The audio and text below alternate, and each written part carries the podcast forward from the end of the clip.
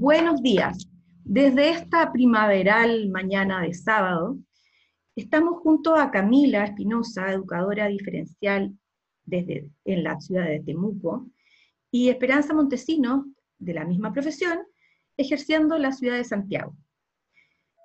Ambas hoy día conversaremos sobre un tema muy relevante, que tiene que ver entonces con este espacio de conversación y reflexión para ahondar en el tema de la gestión de la diversidad en la sala con los niños y los padres en estos tiempos de pandemia. Pareciera ser que hoy la diversidad educativa ha cambiado. Esta pandemia nos desafía entonces a ajustarnos a diferentes necesidades. ¿Cómo gestionar entonces esta pandemia? ¿Cómo gestionar la diversidad y entregar a todos los alumnos, cada niña, niño y joven, experiencias significativas de aprendizaje? Parece ser un tremendo desafío cuando cada niño y joven tiene una realidad diferente, provienen de diferentes contextos familiares, tienen variados intereses y motivaciones, han alcanzado distintos desarrollos de habilidades o manifiestan necesidades para aprender. No solo los que tienen dificultades para aprender, sino todos los niños hoy están presentando diferentes necesidades de aprendizaje, ya sea por el acceso a los canales de comunicación, muchos no tienen acceso a Internet, o no cuentan con computadores y tablets, o también por sus necesidades emocionales, que implica el reconocimiento y expresión de las propias emociones, ansiedad, estrés, aburrimiento y enojo, por ejemplo, que ha demandado estos tiempos de pandemia. Entonces, Camila, conversemos sobre algunas recomendaciones para gestionar la diversidad. ¿Qué te parece? ¿Qué, propones? Exacto, así es. En ese contexto, eh, tocaremos dos puntos muy, muy relevantes. El primero, fomentar una cultura colaborativa para la valoración de la diversidad. Y luego hablaremos un poco acerca de fortalecer el vínculo entre la familia y la escuela. Muy de acuerdo, Camila, contigo. La verdad es que son puntos muy importantes. El primero me llama la atención positivamente porque la cultura colaborativa eh, que exista en las instituciones eh, educativas parece ser clave para poder sobrellevar esta situación actual y sobrellevar, perdón, eh, las demandas que tiene y gestionar la diversidad. Es así, por ejemplo, que en los currículum priorizados, que hoy en día las escuelas podemos acceder, van a depender del trabajo de cada equipo directivo y de PIE y de los profesores para contextualizar las necesidades específicas de cada establecimiento. Por lo tanto, un punto importante es desarrollar una cultura escolar que valore el trabajo eh, emocional y, entre los docentes y apoyo para la trayectoria eh, escolar que haremos, em, presentaremos a los alumnos. Parece ser entonces que la formación interna de cada comunidad educativa debe indagar en las competencias e intereses de cada profesional de la educación, con la finalidad de generar redes de trabajo entre los docentes. Por ejemplo, identificando las barreras y facilitadores específicos de cada comunidad. Sabemos que hay profesores que trabajan en zonas rurales, donde hay menos conectividad. En cambio, hay profesores que trabajan en zonas urbanas, donde es otra realidad va a depender entonces de la cohesión del equipo docente junto al equipo directivo para establecer entonces estrategias eh, en, en una educación de experiencias significativas.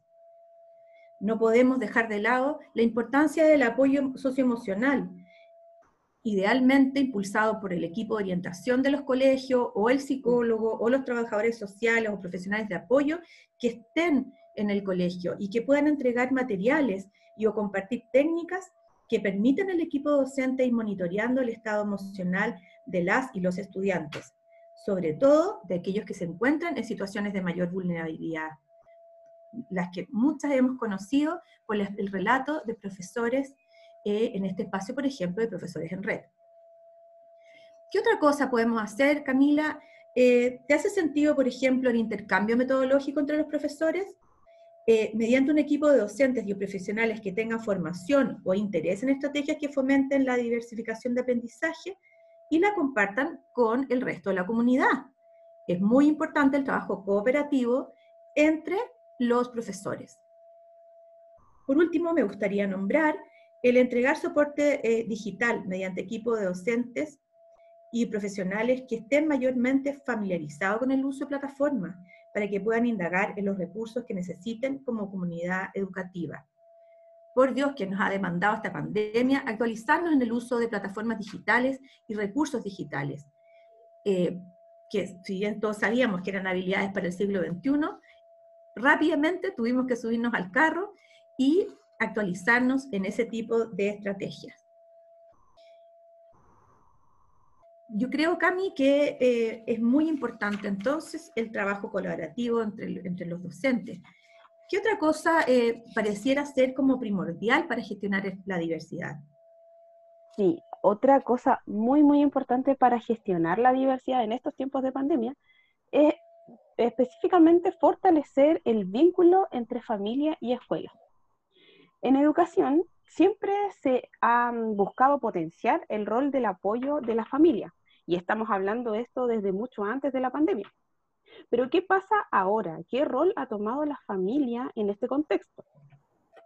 La educación remota se ha vuelto un desafío mayor, por lo que es muy necesario generar alianzas con las familias en áreas, por ejemplo, como la asistencia a clases, el apoyo al trabajo pedagógico, la creación de hábitos y rutinas de estudio que sean favorables para el aprendizaje. Por ejemplo, definir los horarios, la organización del área de estudio, los tiempos en el celular, en tecnologías o en las redes sociales, por ejemplo. Entonces, si estamos hablando de diversidad, de estudiantes diversos, también nos enfrentamos a familias aún más diversas, puesto que no todas cuentan con el apoyo, con las herramientas y las técnicas necesarias para atender a sus hijos e hijas. En este nuevo escenario, entonces, ¿cómo podemos fortalecer ese vínculo entre familia y escuela? Primero, asegurar la comunicación periódica con las familias. Para esto es necesario que algún docente o asistente que tenga afinidad, em, afinidad mayor con el estudiante, eh, pueda comunicarse periódicamente porque de esa manera se va a sentir más cómodo y a gusto. Se va a generar una conversación más fluida con alguien que no conozca. Otro punto importante es mantener actualizados los datos de contacto. Y puesto que es importante porque actualmente cambiamos teléfono a cada rato. Es importante mantenerlos actualizados, sobre todo con asegurarnos que el apoderado o adulto responsable tenga claro con quién debe comunicarse en la escuela. Si no existen vínculos, porque puede suceder que un estudiante se incorporó recientemente al establecimiento y como sabemos tuvimos apenas dos semanas de clase, em, es necesario construir la confianza. ¿De qué manera? Indagando en las necesidades a partir de conversaciones e identificar las prioridades y partir desde esa base.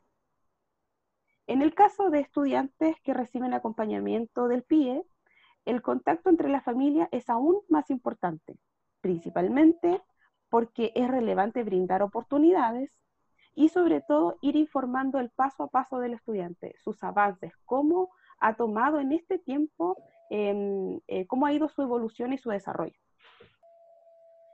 Hay casos específicos de estudiantes con un diagnóstico, por ejemplo, deficiencia intelectual o trastorno del espectro autista.